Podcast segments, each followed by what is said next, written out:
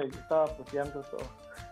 Eso parece Zombieland ahí, bueno, Crackland le llamamos nosotros. Dicen que el 70% de su venta es cerveza y el gobierno decidió de algún modo que la cerveza no es eh, un bueno, eso es un refrito rojo de, de liberación. Comúnmente, marcas hay muchas. Y no sacaban entre ellos, todos los camarones que no estaban entre ellos. Por ejemplo, eh, para que vean el, la forma en la que en Costa Rica hay incentivado. De la policía municipal, que están desbordados también, gorilas municipales, bajando placas y haciendo partes y haciendo... Hola Tangente, donde hablamos lo que muchos no quieren.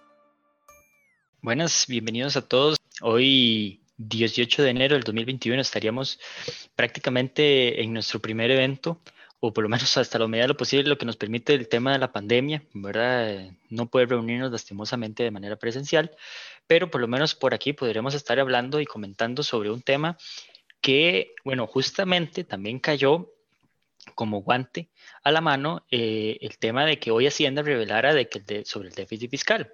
Eh, sí, del déficit que llegó a cerrar mucho más bajo de lo esperado. Eh, justamente porque vamos a hablar de este tema de la deuda, que se vuelve un ciclo pues vicioso para los estados y para estados con políticas fiscales poco estrictas como Costa Rica.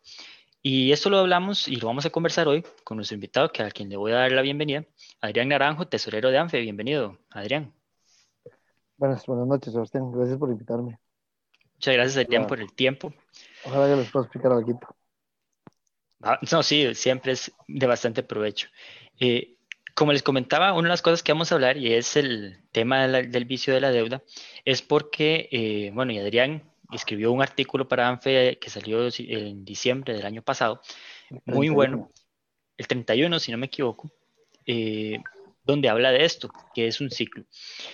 Pero antes queremos, o me gustaría hacer énfasis de que el tema de la deuda para los estados no es eh, algo, algo malo. Un estado, como una persona, como una empresa, pues tiende a endeudarse pues para poder eh, adquirir o hacer ciertos bienes o ciertos servicios para poder prestarlos y ir pagando esa deuda de forma pues a largo plazo. Eso es relativamente normal como cuando usted o yo o como su empresa familiar lo hace. El tema se complica cuando un Estado pide deuda y no proyecta que esa deuda pues le va a salir muy cara. ¿verdad? O empiezan a haber casos donde el dinero se pierde o el dinero, pues lastimosamente no se utiliza para las cosas que se van a hacer, pero hay que pagarlo. O el dinero queda ocioso simplemente en un banco generando intereses. Eh, esas cosas suceden y el gobierno sigue pidiendo deuda y empiezan a venir los famosos déficits fiscales. Cuando hay un déficit, que es cuando hay una falta de prácticamente un faltante de recursos para poder sufragar los gastos corrientes del, Estado, es donde empiezan a haber eh, consecuencias. Y ahí es donde entran eh, el ciclo, ¿verdad? De lo que vamos a estar hablando de, la deuda. Porque hay dos caminos, por lo menos para poder medianamente paliar ese déficit. El primero es aprobar impuestos, que hablando en temas del Estado. Si aprobamos impuestos, eso significaría un golpe fuerte para la economía y un golpe fuerte para los bolsillos de las personas. Podría ser una medida contracíclica a lo que estaría dándose en la economía, pues la idea es que sea pujante y crezca para que genere más empleo y por ende pues generaría más recursos, etc. Eso es una manera muy impopular y todos estamos en contra de los impuestos, porque no nos gusta que nos quiten el dinero. Al fin y al cabo es una manera arbitraria de hacerlo.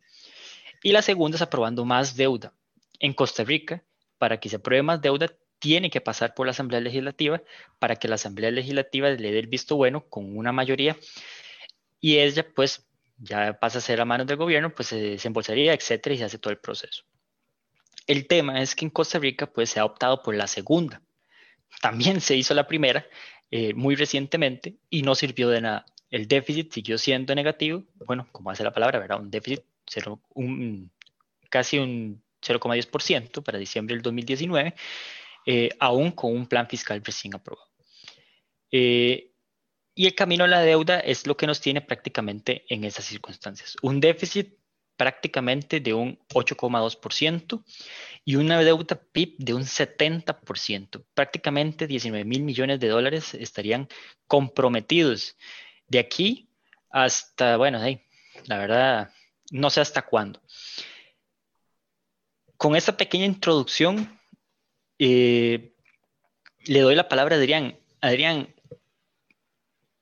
¿qué podríamos esperar? O, mejor dicho, ¿es normal que estas cosas se den eh, para Costa Rica? Digamos, estuvimos conversando de, la crisis también de los, del 82, pero esto es relativamente normal que, suceda en los estados. vamos a ver, hay, varias cosas que primero hay que aclarar. Eh, el primero es que los estados sí proyectan el costo de ese del endeudamiento que reciben. Segundo, que Costa Rica ya no tiene espacio para medidas contracíclicas como las que usualmente se aplican, digamos, la, la, política expansionista que la, política expansionista keynesiana del gasto, básicamente ya Costa Rica no tiene espacio para este tipo de políticas. Y tercero, es que no toda la deuda pasa, especialmente, este es un punto muy, muy importante, no toda la deuda tiene que ser aprobada en Costa Rica por la Asamblea Legislativa, sino solo la deuda que se emite en el extranjero la deuda interna de Costa Rica, que es como el 80% de la deuda, eh, pasa sin aprobación por eh, directa publicación. Entonces, sea desde el, desde el Ministerio de Hacienda, que publica los bonos de deuda directamente, o inclusive hasta el Banco Central en algunos casos muy, muy particulares.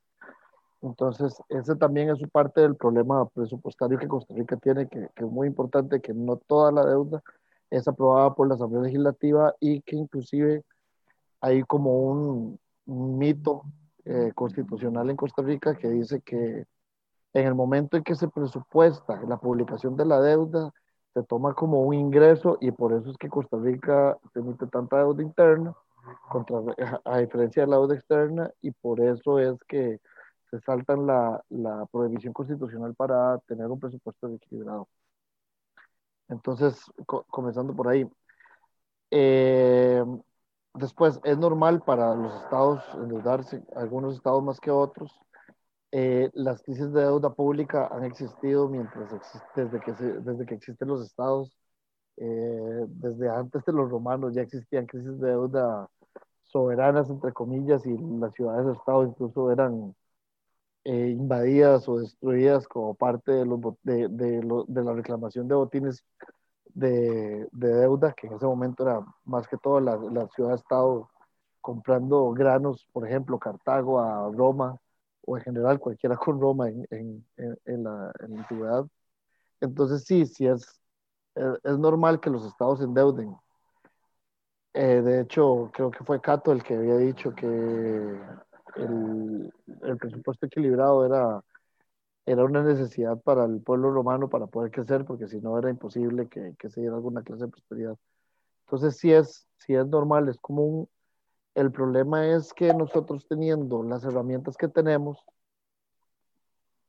tomemos las decisiones que tomamos, que a final de cuentas son decisiones muy eh, que tienden a empobrecer a la sociedad costarricense durante periodos de 30, 40 años y que inclusive nosotros en este momento no hemos podido superar los problemas de, la, de las crisis de los 80 y de la crisis de deuda soberana de, los, de, de finales de los 70, principios de los 80, el, el famoso, o, o, el famoso Caracazo, o cuando estaba Carazo en, en, gobierno y que decidió suspender los pagos de, de deuda.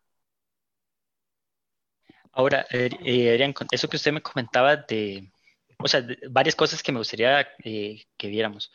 Eh, me hablas de la deuda interna, ¿verdad? Eh, que no necesita lo de la aprobación de la Asamblea. Sí necesita aprobación de la Asamblea hasta cierto punto, porque se aprueba el presupuesto donde se hace la proyección, dentro de ese presupuesto se hace la proyección de cuánto se va a colocar en deuda, inclusive con el otro problema de que cuando se hace la presupuestación o cuando se hace el presupuesto, se envía y se dice, ok, vamos a adquirir tanto en deuda, se toma en cuenta como si toda la deuda de Costa Rica fuera a ser comprada. Ellos no, ellos no son capaces de entender de que existe la posibilidad de que el mercado no sea capaz de adquirir toda la deuda que ellos van a publicar en el mercado primario y secundario. Ok. Y con esto, bueno, eso es eh, increíble, pero aparte de esto, eh, viendo un poco más o menos que la composición de la deuda está en manos de empresas eh, eh, públicas, o sea, autónomas, digamos.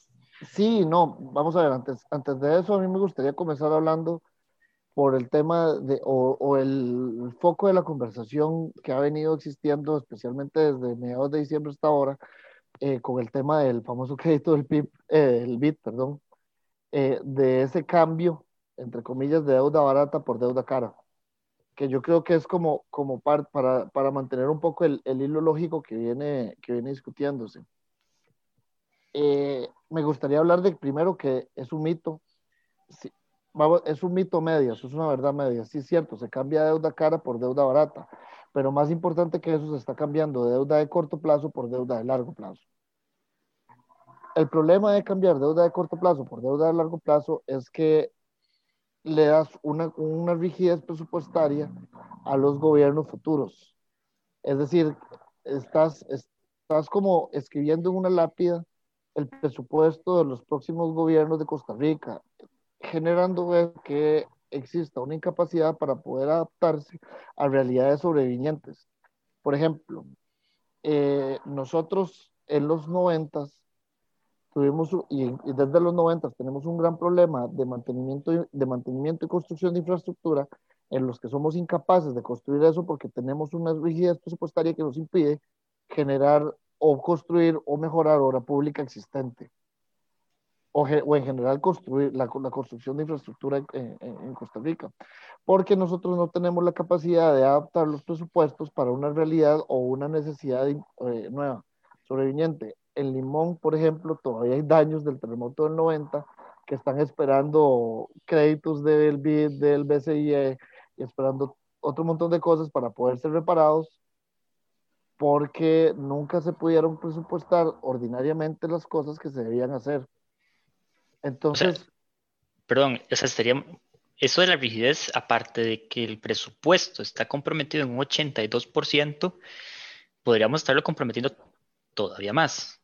Ajá, el, el, problema no va a ser el presupuesto del próximo año, el problema va a ser el presupuesto de 10 o 15 años adelante, cuando comencemos a tener los vencimientos de la deuda que hoy se está convirtiendo de corto plazo a largo plazo. Entonces, sí es cierto, se está cambiando por una deuda barata, entre comillas, pero a un se está trasladando ese costo a las generaciones posteriores.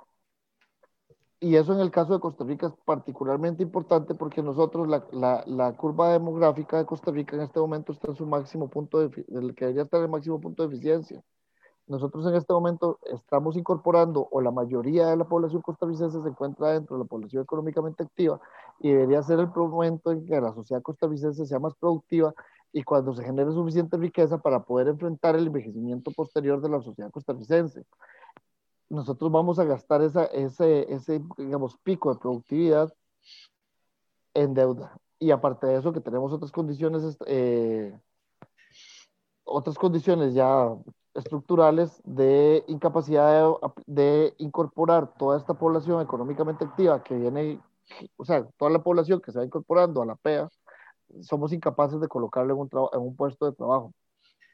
Pero ya eso Entonces, va con el tema de, bueno, o sea, ya es otro tema, digamos. Eso sí, sí, pero, pero eso, ¿verdad? Mmm, más o menos, pero el, el, el, mayor problema es que nosotros estamos, estamos generando o estamos sometiendo a esta población que está en este momento comenzando a trabajar y que, va, y que es el, el pico de la, de la, curva demográfica, a pagar la deuda y no, nos vamos a, no vamos a tener plata para pagar el envejecimiento. Pero eh, eso se hace un poquito más, más, más caro, eh, más, más tarde, digamos, o es una consecuencia posterior de, de largo plazo de este, de, este, de este, tema. Entonces, ahora, para poder mantener el Estado como está, sin tener que hacer grandes modificaciones presupuestarias, es decir, sin tener que reducir el Estado, quieren, están haciendo este traslado de deuda de corto plazo a deuda de largo plazo, solo por obtener un poquito de liquidez ahora, pero no hay ningún beneficio real a la economía más que generar un estancamiento y una reducción del crecimiento durante los próximos 30 años. Porque, de nuevo, insisto, el momento que nosotros eh, volvemos el presupuesto rígido, vamos a evitar que la, o la posibilidad de que los próximos gobiernos puedan hacer inversión en infraestructura, en calidad de vida, en educación, en puentes, en aeropuertos, en puertos, en lo que sea. Y es donde volvemos a, a, lo que se le llamaría la generación perdida, porque prácticamente el gobierno no invierte o, en la educación que, es gratuita y que... Eso es, lo que, eso es lo que viene pasando desde, eso es lo que viene pasando desde los 80 en Costa Rica.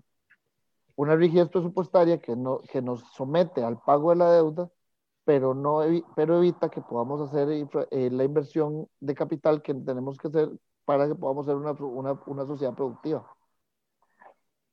Entonces, insisto, eh, más que deuda barata por deuda cara, estamos hablando de deuda corto plazo por deuda de largo plazo, con, los, con las consecuencias nefastas que esto implica presupuestariamente para la sociedad costarricense de los próximos 20 o 30 años. Por ejemplo, el hecho de que nosotros tengamos que hacer compras relativamente pequeñas con deuda es por parte de este mismo problema que nosotros venimos arrastrando desde la crisis de los 80 porque no tenemos capacidad presupuestaria y tenemos un, presupuesto muy rígido, aparte de los temas ya estructurales costarricenses de gasto y, de, y especialmente de gastos eh, proyectados sobre PIB, que son la cosa más estúpida del mundo, pero vamos a ver, me estoy adelantando de nuevo. Entonces, nosotros vamos a tener una habilidad importante y esto inclusive hasta como, como, estado, como Estado de Derecho, vamos a tener una habilidad muy importante para adaptarnos durante los próximos 30 o 40 años mientras enfrentamos los problemas de deuda que se están pasando ahora de corto plazo, largo plazo, porque nosotros como sociedad no somos capaces de sacar 30 millones de dólares, 40 millones de dólares, por ejemplo, como el tema de las vacunas, y pagarlos cash, como deberíamos poder hacerlo, porque no tenemos, la, no tenemos ni siquiera la, el, el, el, la fluidez presupuestaria para poder hacer un movimiento, una alocación rápida de recursos para un tema estratégico de suma importancia. Entonces, eso implica que durante los próximos 30, 40 años vamos a tener los mismos problemas, va a haber más pandemias, va a haber más huracanes, va a haber más terremotos, va a haber miles de problemas más que nosotros vamos a ser incapaces de poder enfrentar por nuestra rigidez, eh, eh, por la rigidez presupuestaria que tenemos en Costa Rica en este momento. Y no solo eso, digamos, eh, me gustaría saber ya, ahora sí, digamos, con esto que explicas de la opinión, la rigidez presupuestaria va a estar en 30 años, ¿verdad? Puede ser hasta un poco más, ¿verdad? Se va a mantener por los próximos 20, 30 años. Ok, pero igual podría extenderse. Esto suponiendo, creo yo, ¿verdad? Que por ahí va. Esto suponiendo de que el gobierno que sigue, o dentro el que sigue, después del que sigue, ¿verdad? Eh, sí, sucesivamente, eh, alguno tenga la decisión de decir, bueno, hay que hacer las reformas necesarias, ¿verdad? Y literalmente empezar a recortar esa deuda, porque si no se recorta, de nada serviría cambiar deuda barata por deuda cara, si igual el próximo gobierno va a llegar y va a tener que salir corriendo a endeudarse, porque tiene que cubrir el déficit. No, no, eso es, eso es una realidad y eso ha venido pasando en toda América Latina por los últimos 40 años. Inclusive, hasta tal vez hasta por los últimos 50 años. Han habido países que entran dentro de este ciclo de deuda eh, sin detenerlo nunca, como Argentina. Entonces, Argentina comenzó con un tema de deuda desde el peronismo fuerte, le estalla en la cara a los 70 con las dictaduras, le sigue estallando en la cara a los ochentas con todos los problemas irradiados de las dictaduras. Los noventas comienzan un proceso agresivo, digamos, o entre comillas agresivo de, de privatización y, de, y de, de, la economía para dejar de depender tanto del Estado, para depender menos de la deuda. Terminan endeudándose más y haciendo más estupideces. ¿Por qué? Porque tienen una, una no, porque tienen una tendencia, más que eso, yo le diría porque tienen una tendencia a no pensar en el futuro y continúa manteniendo el, el, el, el merry-go-round de deuda y una profunda necesidad de seguir cometiendo estupideces. Hay países que en los 80 detuvieron el ciclo de expansión de deuda y que tienen una deuda en este momento bastante sana, por ejemplo, Uruguay y Chile. Perú podría entrar dentro de ese caso. Perú, Perú comenzó su, su proceso de, digamos, de una racionalización de la deuda posterior en los, a finales de los 90, principios de los 2000, que ha tenido muy buenos resultados y que aparte de eso, ellos han podido explotar de una manera muy eficiente la, la expresión de la curva demográfica. O sea, que la mayoría de la, de la población se encuentra dentro de la población económicamente activa. Entonces, eso les ha facilitado también tener una explosión de productividad y han podido desde el, desde el sector público apoyar esa explosión de productividad con infraestructura que les facilite una mejor, o sea, un mejor crecimiento económico. Entonces, y un Estado que es relativamente, para términos eh, latinoamericanos, eficiente. Entonces, como eh, los países que no han podido nunca hacer el control de su deuda, por ejemplo, Costa Rica está dentro de esto, y que nunca y tienden a tener menor crecimiento y menor prosperidad en el largo plazo, como Argentina pasó de ser uno de los países más ricos del mundo a ser la Argentina que es hoy como México pasó de ser uno de los países más ricos del mundo a tener los problemas estructurales que tiene hoy. Por ejemplo, otro, El Salvador, y Honduras, El Salvador, Honduras y Guatemala tienen exactamente el mismo problema de deuda que no tenemos nosotros. Inclusive El Salvador tiene la misma calificación de deuda que nosotros. Y, Economía menos diversificada y todo.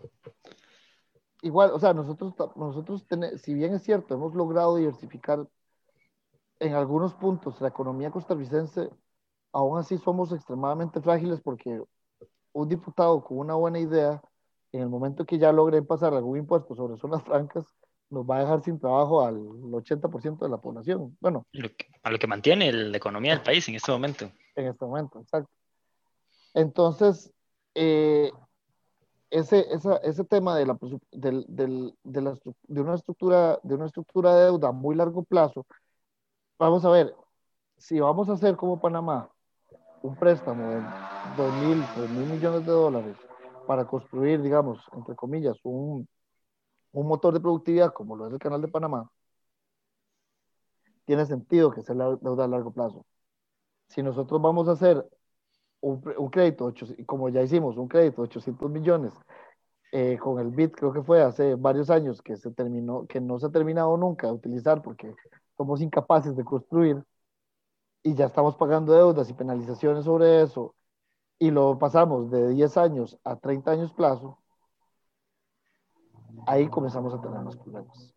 O como pasa con los pedazos de circunvalación que sacamos, o el puente, el puente del Saprissa, más, como un ejemplo más sencillo, que sacamos 10 millones de dólares prestados con el BCIE porque no tenemos 10 millones de dólares. que, es, que son, deberían ser fáciles que, debería ser, de, que debería ser gasto corriente, realmente debería ser gasto corriente. Entonces, si nosotros no controlamos el tema de la deuda de corto plazo y lo seguimos pasando toda deuda de largo plazo con el, con el pretexto de que es deuda barata por deuda cara, vamos a seguir manteniendo los mismos problemas durante los próximos 30, 40 años y todo nuestro, y todo nuestro presupuesto se va a utilizar en pagar este servicio de deuda y con los vicios que eso implica, porque también cuando existe mucha dependencia del pago de deuda o presupuestariamente significa una carga muy grande, también está el vicio de que aparece un, un, alguien con una buena barba, con el pelo largo y con una camisa del Che Guevara diciendo que tenemos que dejar de pagar la, que tenemos que dejar de pagar la deuda. Dejemos de pagarla. Que ahí sí, que ahí sí, y ahí y como salió una, creo que fue Laura Guido, hace en diciembre que salió hablando estupideces, literalmente estupideces, ojalá que, que no llegue a escuchar esto. Ahí se lo mantenemos. Que salió, que salió hablando estupideces de que eh, los buitres en Costa Rica se están haciendo ricos eh, a costa de la deuda costarricense, diciendo que, como usted decía ahora, nuestra deuda es la mayoría, primero es deuda interna y en segundo lugar es una deuda que es, es que el mismo Estado es un gran tenedor de deuda. De hecho, eso, eso quería que, que, que brincáramos a ese punto, eh, porque, digamos, una de las cosas que, que llenan muchos de dudas, por lo menos a la gente, y es eso, ¿verdad? Que dicen, bueno, es que los grandes bancos gringos son los que se están haciendo ricos con, con, con, la deuda, y no es cierto. Hay instituciones, y gran parte de instituciones públicas, que son los tenedores de la deuda. Eh, las operadoras de pensiones, y le quieren meter impuestos a esas operadoras de pensiones. Entonces, es hacer un ciclo todavía agravarlo más. Nosotros, nosotros tenemos, nosotros estamos teniendo una capacidad sui generis para cometer errores desmedidos, sin frenos y grabar nuestra situación. Entonces es como si yo enfermo, de, si yo adicto al crack dijera, madre, mira, también me voy a hacer alcohólico. o sea, es. o sea es, es, nosotros literalmente estamos apostando por, como sociedad por un suicidio, las, eh, por un suicidio por mil cortadas. O sea, es, es como suicidarse cortándose con hojas de papel. Es realmente doloroso, lento, eh, eh, es realmente, y la, la, la, ¿cómo se llama? La metáfora puede sonar muy agresiva, pero es que no, no, no encuentro una forma más sencilla de ejemplificar el problema tan grande que nosotros tenemos. Entonces, por ejemplo, nosotros, comenzando por el hecho de que nuestra deuda no es deuda externa. De este 70% de, de, digamos, del PIB que es deuda, que es deuda pública, aparte de ser deuda muy cara, porque siempre hemos tenido un problema de riesgo país y tenemos muchos defaults encima. Somos uno de los países del mundo con más defaults. Más defaults. Eh, bueno, con más impagos para que, para que no, no haya como dudas sobre el tema de que estamos hablando. Eh, también tenemos que enfrentar una deuda cara, variada, y son 42 mil millones de dólares más o menos. Por ahí puede andar el total de la deuda pública costarricense. De, los, de esos 42 mil millones más o menos, el 80% está en manos, está, perdón, está en deuda, en deuda interna, porque se ha acostumbrado a buscar mercados de fácil acceso para publicar deuda en los que no tengan que pasar por la Asamblea Legislativa para que no se politice o para que no... Y en general es simplemente como una medida de, como una medida de, hacerlo, de hacerlo fácilmente, como agarrar la tarjeta de crédito en lugar de tener, que ir a pedir un préstamo a un banco. Entonces, la deuda costarricense se publica muy fácilmente. Hacienda dice, mira, voy a hacer una publicación de deuda en cualquier día de la semana saca un, saca un talonario nuevo, imprime un talonario nuevo, se lo da a algún, algún, algún puesto de bolsa para que lo publique o para que lo venda. Y quienes compran esta deuda, en su mayoría también, en un, en un porcentaje casi de 80% del total, del total que se publica, son instituciones ligadas del sector público. Entonces, no son, son fondos de pensiones, son cooperativas, son asociaciones solidaristas. Son... ¿Bancos del, Estado? Bancos del Estado, bancos privados también en cierta medida, pero mucho menor. Fondos de inversiones, eh, fondos de inversiones de bancos públicos, eh, en general, instituciones autónomas, semiautónomas y hasta ministerios que utilizan los, excedentes, los excedentes que tienen presupuestarios para hacer esas compras de deuda pública. Y ahí entramos en todo otro juego de poder, en el que inclusive, digamos, por ejemplo, el, el FES, el famoso Fondo de Educación Superior, se utiliza, las universidades públicas utilizan excedentes o superávits de, de su presupuesto del FES para comprar deuda pública. Y después le dicen al Estado, si me bajas el presupuesto, no voy a poder renegociar esta deuda para volverla a largo plazo, entonces te va a tocar pagarme ya entonces mejor no me toques el presupuesto y mantienen un presupuesto alto con superávits, siguen comprando deuda y siguen y siguen con esta negociación de poder de si me bajas el presupuesto, tengo que renegociar la deuda, eh, no te voy a poder renegociar la deuda. Y seguimos endeudándonos para poder pagar excedentes que a final de cuentas vuelven a ser inyectados a la economía como compra de deuda pública de nuevo. Y en este juego se viene, el Ministerio de Educación Pública también lo hace, y en este juego vienen eh, cayendo la mayoría de las instituciones públicas de este país también. Entonces, eh, hay, un, hay todo un círculo, un círculo vicioso y un juego macabro de cómo se maneja el presupuesto, de cómo se manejan las asignaciones presupuestarias y hasta de por qué no se puede eh, bajar el presupuesto de algunas instituciones, porque son tenedores al mismo tiempo de deuda que se niegan a renegociar la deuda si le quitan el presupuesto. Pero entonces, igual... y, el otro, y el otro problema que es más importante también es que nuestros fondos de pensiones son hasta en un 90% colocados en títulos de deuda públicos del Estado costarricense. Entonces están todos los huevos en una canasta. Entonces quiere decir que si en este momento, y ya está pasando, y cualquier persona que esté en, en, algún fondo de pensión complementaria lo puede ver de una manera mucho más tangible, porque es mucho más fácil de, de, de fiscalizar en sus fondos de pensiones complementarias, por un tema de facilidad de, de, fiscalización, no por un tema, porque el IBM ya sabemos que tiene también todos sus problemas, eh, pueden ver que han tenido rendimientos negativos y eso es porque la valoración de los títulos en los que están parados su, digamos, la valoración de los títulos que compraron para guardar el dinero que ustedes están donando o que están dando para pagar su pensión complementaria, fueron invertidos en fondos del Estado. Y los fondos del Estado están perdiendo valor por la baja en la calificación de la deuda. Entonces, por eso, ustedes pueden ver en la mayoría de sus fondos de pensiones complementarias en su pensión del IBM que están teniendo pérdidas. Y están perdiendo valor. Ok, nada más para volverme un poquito, porque tenía con este, este tema del juego de poder rápidamente. Eh, ese es un círculo también vicioso que se, que se tiene que romper en algún momento, porque de la deuda, vamos a ver, es como usted dice, Dorian, es un, como una tarjeta de crédito y tiene su límite. Eh, y en algún momento se va a tener que romper. Y yo creo que eso es lo que... El, tema es que no necesariamente, en el caso de los estados, no necesariamente se tiene un límite. Pero va a llegar un momento en donde no le van a prestar a Costa Rica y entonces ahí sí va a tener... No, pero es que el, el, tema es que recuerde que nosotros estamos en un círculo de deuda interna. Entonces, para el, para el Estado costarricense al mismo tiempo es muy sencillo seguir haciendo una política de expansión monetaria, emitiendo más monedas. Bueno, pues que hay un tema de inflación. Ok, es, es un, ese es un animal de otro cuento, pero sí.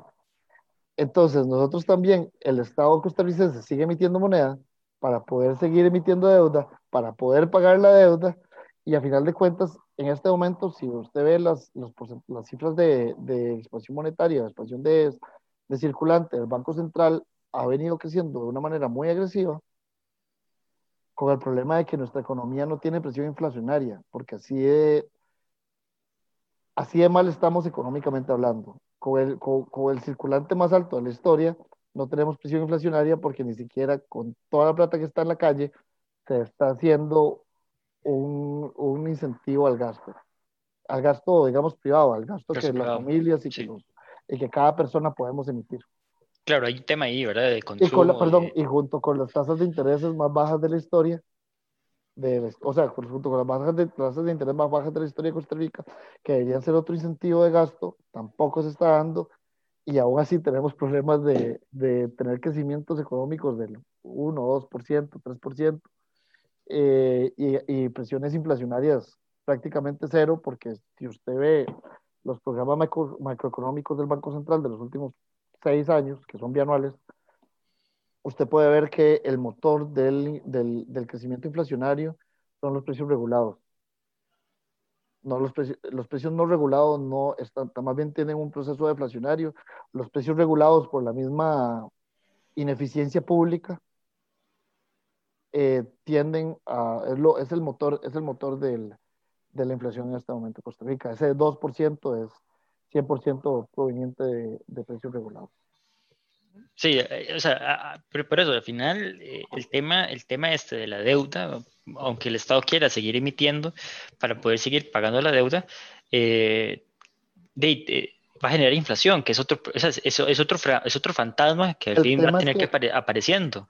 En este momento no estamos generando inflación porque tenemos una actividad económica prácticamente nula. No, no, o sea, en, en eso estamos de acuerdo. Pero, pero el tema es, el tema es, inclusive hace poco el, el, presidente del Banco Central lo dijo, se va a seguir inyectando liquidez al mercado mientras no haya presión inflacionaria. Entonces... Pues, es que las condiciones macroeconómicas así lo permiten, por ahora. Es que esa burbuja puede, eh, o esa, esa, ese que le puede pegar en la cara en cualquier momento. O sea, es, es que... es, es, como el jueguito, ahora que dice que, es como el jueguito este que no va golpeando las paletas hasta que a otro le pega el, el, Así el es. que llama chantilly en la cara. Es exactamente lo mismo, ¿cierto? Sí. El tema es que el Estado no está pensando, o los, o los personeros estatales no están pensando en el largo plazo. Porque por eso están intentando hacer la conversión de deuda barata por deuda cara, eh, perdón, deuda cara por deuda barata, o sea, ellos nada más están pensando en la supervivencia, en la supervivencia temporal. Del este año que queda, digamos. De estos, de, de, no, no, ni siquiera pensemos en años. Estamos hablando del hoy y mañana. Entonces, Qué mal estamos. Ellos, ellos van apagando una velita, ellos van apagando otra velita y prendiendo otro fuego al mismo tiempo. El problema es que en cualquier momento llega un vientito y, se, y hace que levante el fuego. Pero no, no hay o no existe realmente una, visión clara sobre la situación económica que nosotros tenemos especialmente, y, algo que hablábamos tal vez en la previa que, que, no, me, que no hemos mencionado, las calificaciones de deuda soberanas más que las calificaciones de deuda soberana son la confianza que el mercado o los inversionistas depositamos en los estados. ¿Esto qué quiere decir? Que nosotros como inversionistas o los inversionistas que compran en el mercado de deuda primario y secundario eh, tienden a tomar una decisión racional sobre una realidad social, política y económica. La calificación de deuda de Costa Rica está con países que tienen muy mala situación social, política y económica. No solo, no, nosotros no estamos bien en ninguna de las tres áreas para poder, para poder caer en estas calificaciones de deuda. Podríamos estar peor, es cierto, pero no estamos bien. Entonces, la, por ejemplo, confía en, lo, mismo en Costa Rica que en Ghana. O confía, se confía lo mismo en Costa Rica que en El Salvador. Entonces, si bien es cierto, nosotros podemos todavía vanagloriarnos, porque al costarricense le encanta hacer eso, eh, y hablar de este excepcionalismo costarricense, diciendo que somos más educados que el resto de América Central, y mintiendo sobre si somos mejores y que tenemos servicios de salud del primer mundo, y bla, bla, bla, bla, bla, bla, bla, bla que a final de cuentas son un mito, son, una, son parte de una construcción social que nos, que nos metieron para sentirnos mejor nosotros no somos excepcionales, no somos, no, no, no, somos mejores que el resto de de Centroamérica, no somos ni siquiera mejores que el resto de países de, América Latina. Aunque si bien es cierto, tenemos algunos puntos en los que podemos ser un outlier, no, no lo somos. Y, y económica, eh, tanto económica como socialmente, no existe una confianza en que el sistema costarricense pueda sostenerse en el largo plazo. Y quienes han leído mis artículos, lo vengo diciendo desde hace mucho tiempo, no existe un ejemplo de un país democrático que haya tenido una emisión y un pago de deuda pública sin autorización presupuestaria. Solo nosotros. Solo nosotros con el, con el gran hueco fiscal. Hasta, hasta el momento yo no he encontrado un ejemplo de un país democrático con institucionalidad democrática fuerte que se haya brincado a la Asamblea Legislativa o a, o a su órgano legislativo de una manera tan brutal y burda como lo hicimos nosotros con, con el famoso hueco fiscal. Si algo lo encuentra, por favor, comparta. Lo comparta. Pero ahí anda el Big Chef diciendo que, que era de vida o muerte, ¿verdad? Que era algo heroico y al final no, no, costándonos, ¿qué? Un 30% esa deuda, prácticamente más. Más allá, o sea, más allá de eso, lo que nos cuesta es entender que existe una realidad eso, es, eso es como la persona que le dan su primera tarjeta de crédito y piensa que tiene plata porque tiene capacidad de endeudamiento. La capacidad de endeudamiento no es riqueza, es solo capacidad de endeudamiento. Entonces, nosotros somos el, yo a veces eh, en las mesas de tragos con mis amigos siempre les digo, somos ese primo revista que piensa que porque tiene un trabajo y le dieron una tarjeta, una tarjeta de crédito, que ahora es millonario. Ese, ese, ese, ese somos nosotros, en eso nos convertimos. No tenemos un contacto claro con la realidad de qué es lo que está pasando y qué es lo que nos va a pasar en los próximos 20 o 30 años y por qué nosotros no somos capaces de poder generar las condiciones para tener un crecimiento económico sostenido y fuerte durante el tiempo. Que eso, vamos a ver, esto suena como algo muy sencillo, pero eso implica seguir condenando la pobreza a más de un millón de costarricenses. Eso es lo que significa para nosotros nuestro problema de deuda. Una condena completa y absoluta a la pobreza a millones de costarricenses que para que después de unos años salga un tipo buena gente, de pelo largo, con buena barba, con una camisa del Che Guevara, diciendo que fue culpa de los ricos y que fue culpa de no sé quién y que fue culpa de no sé cuánto, y que tenemos que bajar la pobreza metiéndole más impuestos, que tenemos que bajar la pobreza destruyendo la economía O lo que quede de economía, porque también nosotros eh, eh, nosotros tenemos una muy poca idea de lo mal que está nuestra economía en general. Eh, vamos a ver, si bien es cierto, COVID tuvo una, una, afectación muy fuerte a la economía real, digamos, a la calle, a, lo que usted ve en la avenida central y en los moles,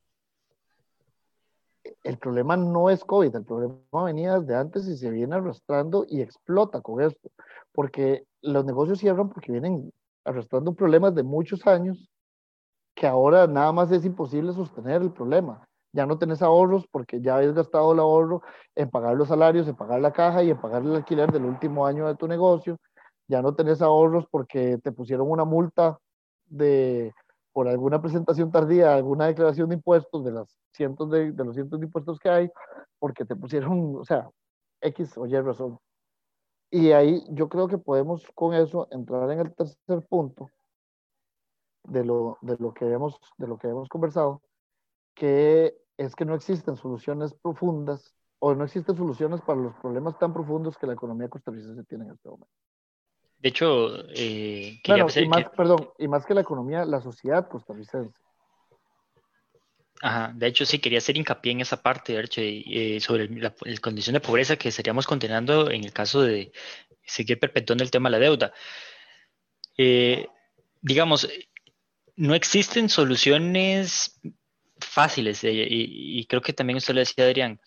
El tema, si seguimos con la deuda, condenaríamos a muchas personas a la pobreza, pero también hay que entender de que si queremos solucionar este problema, las medidas que se tienen que tomar no son eh, amigables, ¿verdad? Más que todo para un sector público, ¿verdad? Que es el que es, el, el, privilegiado en este momento, pero no son amigables.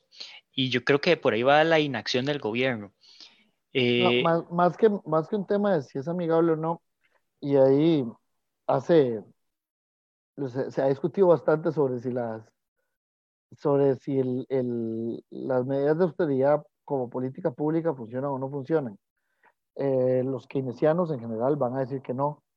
El tema de las, el tema de las medidas de, de las correcciones por austeridad es que si bien es cierto, pueden tener un efecto negativo muy fuerte en el, en el corto plazo, a largo plazo tienden a ser mejores y lo podemos ver con algunos países, como por ejemplo Islandia, después de la Islandia es otro layer porque es una economía muy pequeña, muy diferente, pero lo podemos ver con, por ejemplo, en el efecto a largo plazo con los países, con Portugal, con Italia, con Portugal, con Irlanda, con Grecia, con España, que tomaron decisiones, y especialmente Irlanda, que es, un poco más similar al, caso costarricense, que tomaron decisiones de contención del gasto muy agresivas en el corto plazo, lograron estabilizar una situación presupuestaria una situación de deuda y a final de cuentas terminaron generando la estabilidad suficiente para que se pudiera para que pudieran superar el problema.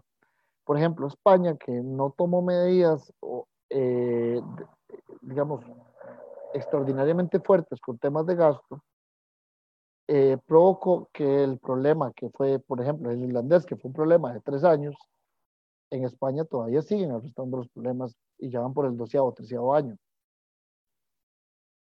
Entonces, va, igual que nosotros, prácticamente. Estamos... No, no, no. Nosotros tenemos un problema muy diferente al, al problema europeo, pero muy diferente, infinitamente diferente.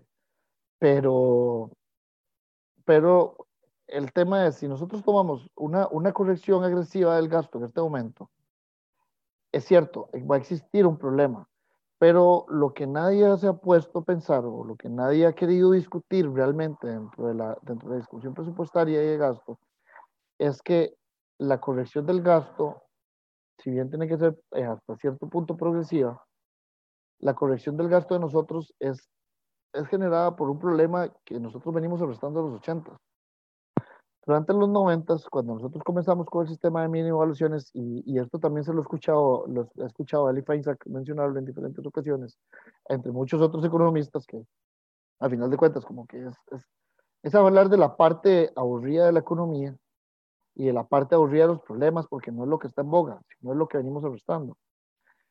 Nosotros tenemos un, un, sistema de remuneraciones públicas extremadamente ineficiente, porque en los 90 se establecieron una serie de pluses salariales para poder compensar las inflaciones extremadamente altas que teníamos desde la mini evaluación y que todos los días se perdía poder adquisitivo para favorecer a los exportadores como parte del modelo de, de cambio de, digamos, o diversificación de la economía costarricense.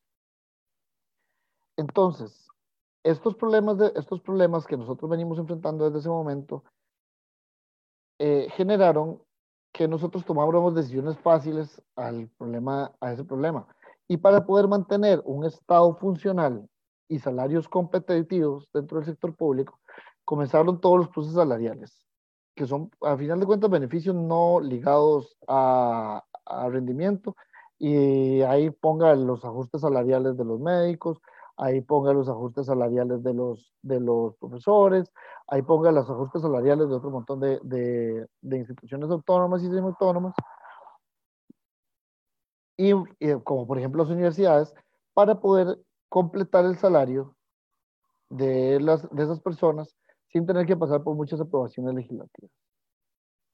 Y sin tener que hacer una gran modificación al estatuto de, de servicio civil y sin tener que pasar por otro montón de problemas que en ese momento hubiéramos tenido que pasar para poder ah, solucionar el tema de las compensaciones salariales. Como por ejemplo las modificaciones que eran necesarias en ese momento al, al, al Código de Trabajo. Entonces, nosotros, al comenzar con este tipo de incentivos, no había problema durante los 90 y principios de los 2000, porque todo ese aumento del presupuesto se subsumía por medio de inflación la inflación era muy alta. Entonces nosotros emitíamos la moneda y esos aumentos presupuestarios que se daban de año a año, que eran exponenciales, los, los, los, los solucionábamos con inflación y con emisión, con tasas de interés también súper altas. Que el, promedio creo que el 90 al 2005 de inflación era 15, 16%. Yo me acuerdo en el, yo siendo adolescente en el 2004, tenía yo como 16 años, 15 años, eh, digo, 16 años, recuerdo inflación del, del 20%. Entonces, era, era, era Yo creo que, creo que ya para el 2000 ya empezó a bajar. No, no, no, no, igual durante el, gobierno, durante el gobierno de Don Abel hubieron inflaciones de 17 al 20%. O sea, lo, lo, lo tengo muy claro. Entonces, a, hasta ese momento, la, inflación comenzó a bajar en el gobierno de Don Oscar. Comenzó a controlarse un poquito en el gobierno de Don Oscar cuando se hicieron dentro de todos los cambios estructurales también el, el, alejamiento del sistema de evaluaciones y, y se pasó al, al, sistema de bandas. Entonces, nosotros continuamos con los vicios de tapar goteras en los 90 y mantuvimos todos los, y durante los últimos 15 años hemos mantenido los mismos, los, los mismos esquemas salariales con el problema de que crecen exponencialmente, porque fueron diseñados y no fueron, fueron aceptados y aprobados y, y, y, estandarizados dentro de un sistema económico muy diferente al que tenemos ahora y dentro de una realidad económica muy diferente a la que tenemos ahora. Entonces, eh, por eso es que vemos el, el, las remuneraciones públicas que suben como suben. Eh, por eso el mismo Estado de la Nación lo dice, son el motor de la desigualdad en Costa Rica y el otro problema es que el 85% de los, de, los, de los trabajadores de Costa Rica tienen que pagar por esas remuneraciones.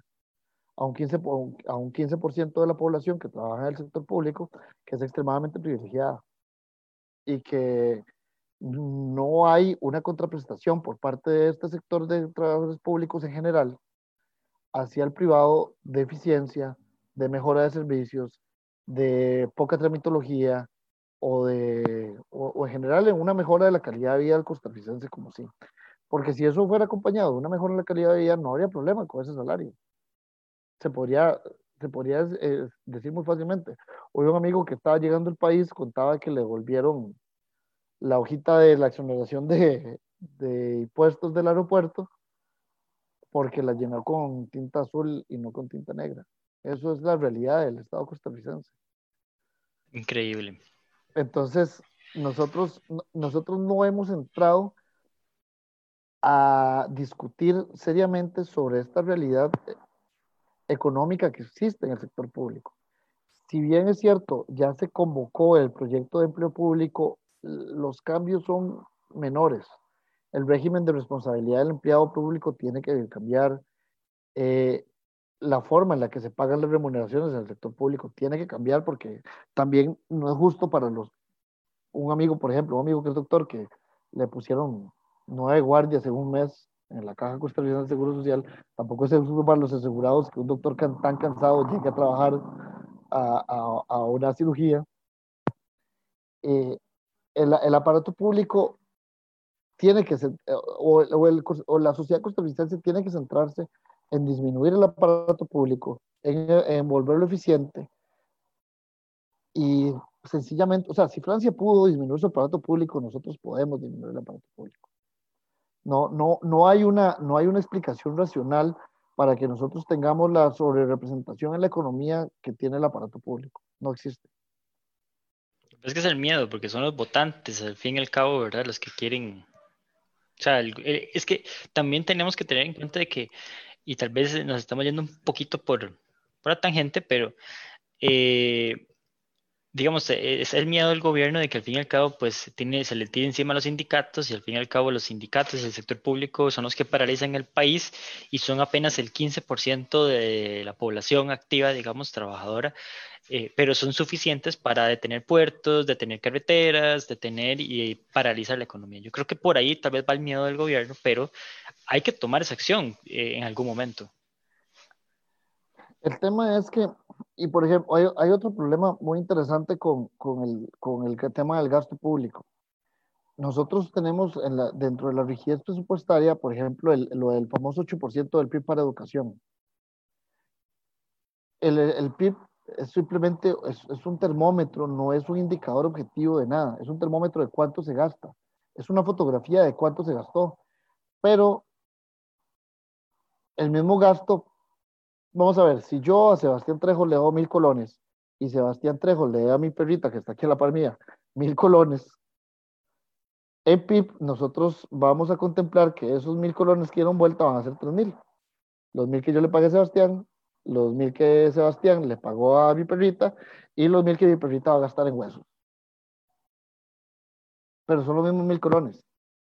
Entonces, nosotros, por ejemplo, cuando tomamos, y ya llegó mi otro perro cuando hablaron de huesos. Entonces, cuando nosotros tomamos en cuenta esas cosas dentro del PIB, vamos a ver o vamos a generar una falsa imagen de cuánto o de qué tan ricos somos. Porque, por ejemplo, si yo en mi cuenta de banco contabilizo los ingresos y las salidas y todo lo sumo, yo soy rico. Y aunque mi balance diga cero. Entonces, en la composición ahí tenés los movimientos, digamos.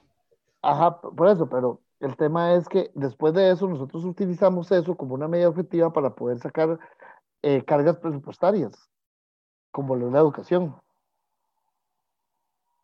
Entonces ahí vamos generando todo otro problema porque el Estado, todo el dinero que por ejemplo el Estado consigue en deuda, que después, después reinvierte en la economía por medio de pago de salarios, por medio de obras de infraestructura, nosotros también lo tomamos en cuenta para un componente de gasto adicional. Entonces nos estamos endeudando para poder hacer un, para poder hacer un pago y ese pago va a aumentar porque nosotros nos estamos endeudando y tenemos una, una, una imagen fija de cuánto tanto tenemos que gastar en esto. Esta parte es como un poco complicada para quienes no saben cómo se conforma el PIB, pero el PIB es gastos, ingresos e inversión. Todos los gastos, básicamente, una economía se contabilizan. Entonces, si después lo utilizamos como una medida objetiva para poder pagar educación, ahí tenemos un problema grave. Y, y, tenemos otro, otra serie de gastos extremadamente rígidos que tampoco están ligados a qué tan eficientes son en brindar servicios a la población. Y ahí nos genera todavía otro, otra serie de problemas graves para nosotros poder ir manejando y controlando la forma en la que se gasta el dinero. Miren, tengo una, una pregunta, ¿verdad? Eh, Jeremy nos manda una, una... Saludos a Jeremy. Dice, este año hay grandes vencimientos de deuda externa e interna cara. ¿verdad? Por ejemplo, el 25 de abril de este 2021 hay un vencimiento de deuda externa importante. La negociación con el FMI no se ve claridad sobre las reformas estructurales que, vamos, que necesitamos en el gasto público. Yo veo al país con complicaciones para el cumplimiento de pago en este 2021, al punto de que no hay tal seguridad para obtener todos los recursos para convertir esa deuda cara a deuda barata y que, que plantea el gobierno, ya que las necesidades del gobierno recaen en 11 mil millones de dólares. ¿Qué piensa? Yo creo que hemos eh, hemos hablado un poquito de eso, pero eh, eso es lo que nos dice Jeremy, pues es un panorama pues un poco más, más claro de, los problemas que está teniendo el gobierno para pues, poder financiar eh, y, y, cubrir sus gastos corrientes. Ahí se está viendo, ahí se está viendo el árbol y no el bosque. o sea, e, es, es, cierto, nosotros tenemos estos vencimientos inmediatos y estos vencimientos inmediatos es lo que está eh, manteniendo la, el debate público o el debate nacional. Pero el lo que puede prestar el FMI ni siquiera puede decirse que sirve mucho como, como, como préstamo puente. Es relativamente pequeño si lo vemos en comparación con el, toda nuestra deuda. Decían, es como una cuecha en una plancha. Son como, mil, mil, 1.700 millones, creo que es. Sí, 1.750 millones. de hecho, hoy, hoy, hoy ayer salió diciendo el exministro de, de Hacienda que era, que era básicamente como para, nada más para seguir la parranda. O sea, es, es como la última caja de libros que llega a la fiesta. Nadie va a saber qué se hizo. Nada más se desapareció, ya todo el mundo estaba borracho. O sea, no, no hay. No, no, no es la solución. Nosotros, si, sin, una, sin, una, sin un control real del gasto, una, una racionalización del gasto también es importante y es necesaria.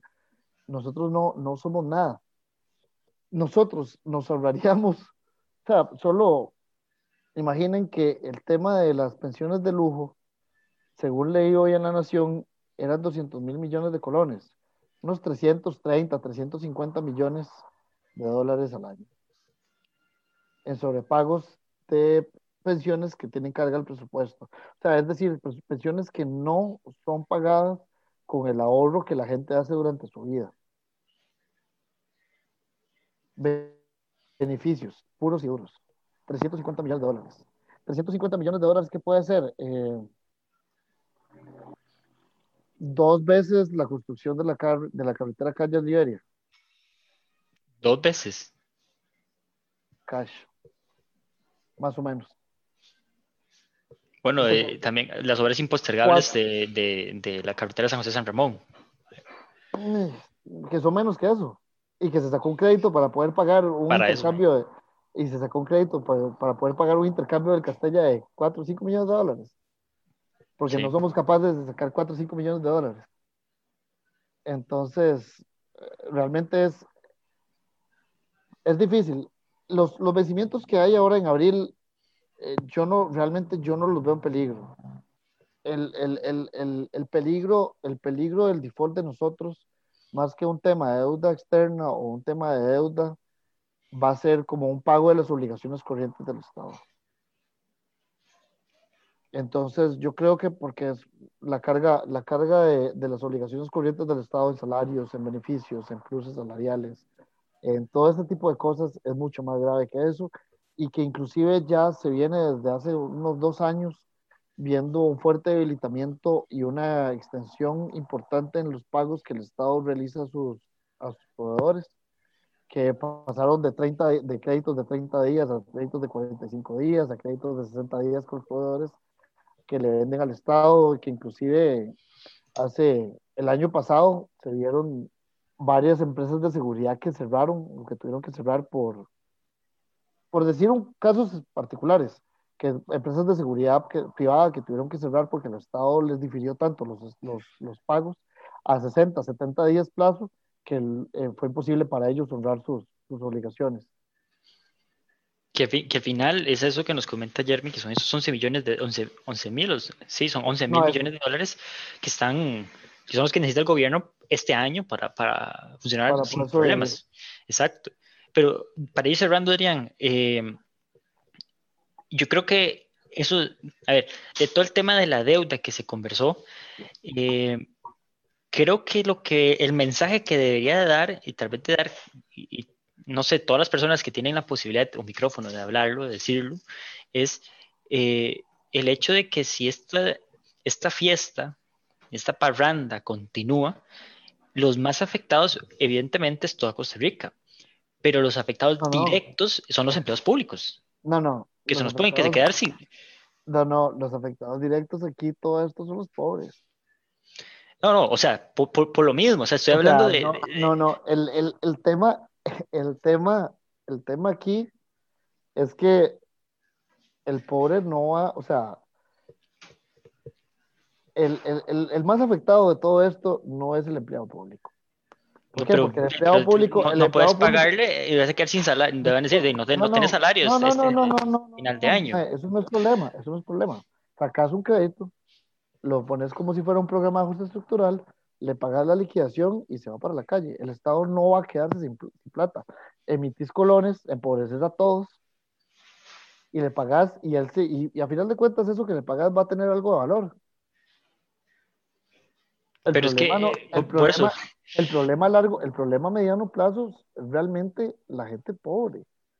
La gente Sí, pues pobre vamos a está- todos. Vamos a hacer todos. O sea, nos si esto sigue, vamos a van a- todos. no, nos van a empobrecer a todos, pero el pobre va a terminar en la miseria abs- absoluta y brutal. O sea, ese, ese sector, ese sector que ahora, por ejemplo, es más visible con el COVID, que está en una situación de, de, de pobreza o por encima apenas de la barra de pobreza, porque estaba en algún salario, en algún trabajo de misceláneo o en alguna situación que, que le solucionaba ligeramente su condición económica, ellos van a ser los más afectados porque a ellos perder uno o dos puntos en devaluación son los que realmente, eso es la, la, la bolsa de arroz del mes. Para otra persona que está ahí, dos puntos o tres puntos de evaluación, duele, pero implica una, una salida al cine. Para un empleado público, implica una salida al cine. Para Sí. una persona pobre, implica una, una bolsa de arroz que no va a tener La supervivencia, la supervivencia, literal. Entonces, el empleado público, al empleado público hay que tratarlo como empleado público. Y, y, y simplemente hay que pagarle sus derechos. Hay que modificar esos derechos, pero hay que pagar todo lo que hay que pagar. O sea, vamos a ver, nosotros nos metimos en este problema y ya con la responsabilidad encima, tenés que pagarlo. Entonces, pero ese, esa solución aún así es relativamente, la solución de los empleados públicos es relativamente fácil. Ya se ha hecho. O sea, Sí, ya, Es que vam- vamos a ver, tal vez eh, no me voy a entender bien. El hecho es de que si esta fiesta continúa, eh, eso es claro de que el Estado puede empobrecer a todos. Eso es definitivamente. Eh, y ya lo hace. El hecho es de que es muy diferente a que usted le digan, tome Adrián, aquí está su liquidación, va para la calle. No importa, eh, o en efectivo, en cheque, en transferencia, lo que quiera. El hecho está de que usted ya mañana no tiene trabajo. Y el hecho está en que la economía, el- el- pero voy, el- el- la profunda crisis que va a estar, no, de cómo, ¿dónde vas a conseguir? No hay empleo Mae. para medio millón de personas, ¿dónde vas a sacar, hay, no sé, hay un- 750 mil? hay, hay una cosa muy graciosa que pasó en Costa Rica en los 80 Cuando se aplicaron los dos primeros programas de ajuste estructural, se crearon la mayoría de las empresas que existen en este momento en Costa Rica, con las liquidaciones, con las liquidaciones de los empleados públicos.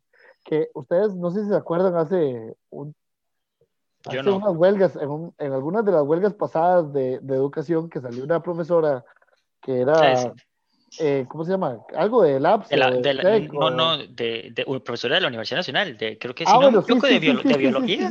Ajá, diciendo que, so- que, los, que, los, que las personas del sector público están altamente capacitadas y que no es lo mismo pagar un jornalero que pagar un licenciado. Pues Sí, que demuestren con su capacidad educativa y con, su, y con, y con todos esos con todos esos pluses de, de carrera profesional que ganaban, pueden utilizarlos y utilizar su gran capacidad educativa y todo el Estado que les financió una educación o que les subsidió una educación tan importante, lo pueden utilizar en otras formas, no es nuestro problema. Que no les van a pagar el doctorado en ciencias sociales. No es nuestro problema. O sea, realmente en esto, en esto sí tenemos que entender una cosa, o sea, es una población importante, pero, Son tres más, son resto- 400 mil personas. pero el resto de nosotros estamos arrastrando con eso. Y no todos los empleados públicos van a desaparecer. De eso, la, la proporción que se puede bajar hasta donde yo tengo números son como 100 mil empleados. Bueno, es, es, es algo, o sea, eh, Mae, tenemos más de un millón de desempleados. Eh, perdón, tenemos como medio, medio millón, de desempleados. medio millón de desempleados. medio millón de desempleados. O sea, vamos a ver, es, son cuatro puntos de desempleo más.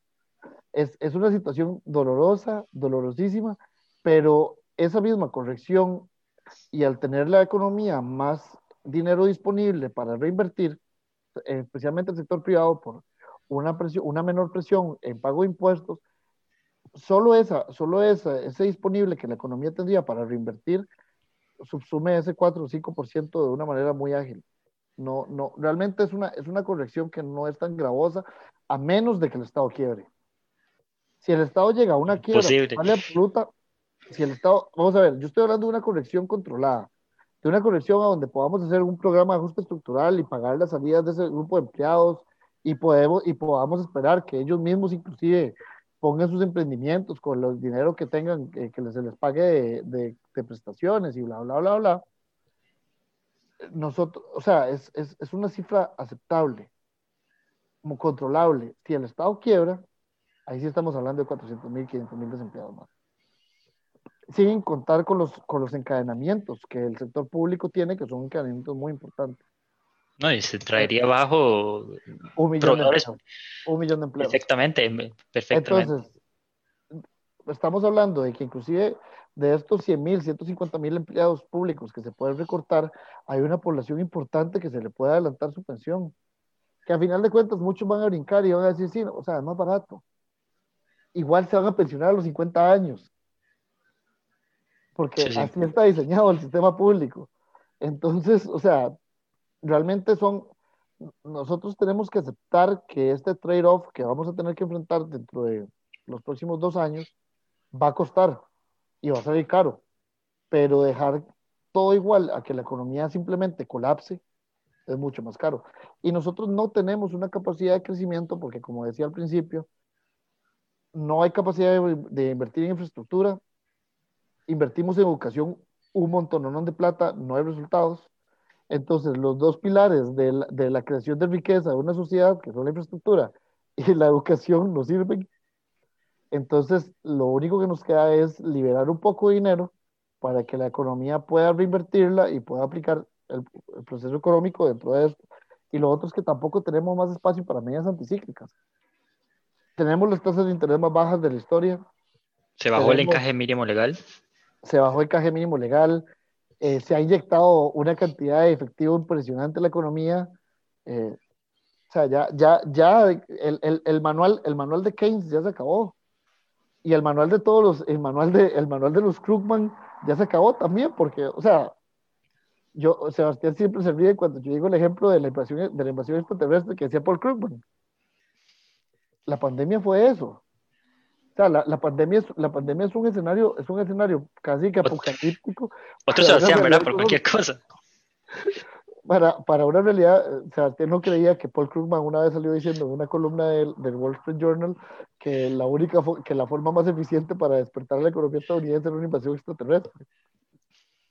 Bueno, ahí hizo un libro, yo creo, ya sobre los zombies, bueno, economía de zombies. Entonces, eh, e, esto fue precisamente el COVID. Y, se, y, y, de nuevo demostramos que nuestra misma rigidez presupuestaria y nuestro exceso de deuda y nuestro exceso de dependencia de deuda nos impidieron poder hacer frente con medidas expansionistas y anticíclicas a la economía.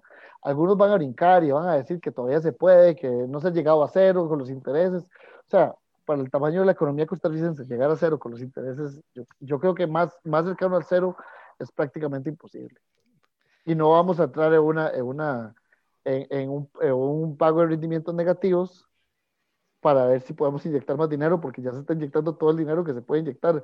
Inclusive yo creo que el sistema de contabilidad del Banco Central, si se comienza a inyectar más dinero, habría que cambiarlo para que pueda aceptar la cantidad de ceros. No, no, y no, no se puede. No se puede. Sencillamente no, no se puede. Sí, sencillamente no se puede. no, Adrián, eh, bueno, no sé si tienes algo más que agregar, yo creo que estamos ya sobre tiempo. Eh, Tal vez lo último, lo último decir, o sea, el tema es que no hay una solución fácil. Solo hay soluciones difíciles o muy difíciles o una solución inaceptable que es dejar que todo colapse. Para usted, ¿cuál sería el, o mejor dicho, para usted, cuál es la más mmm, factible?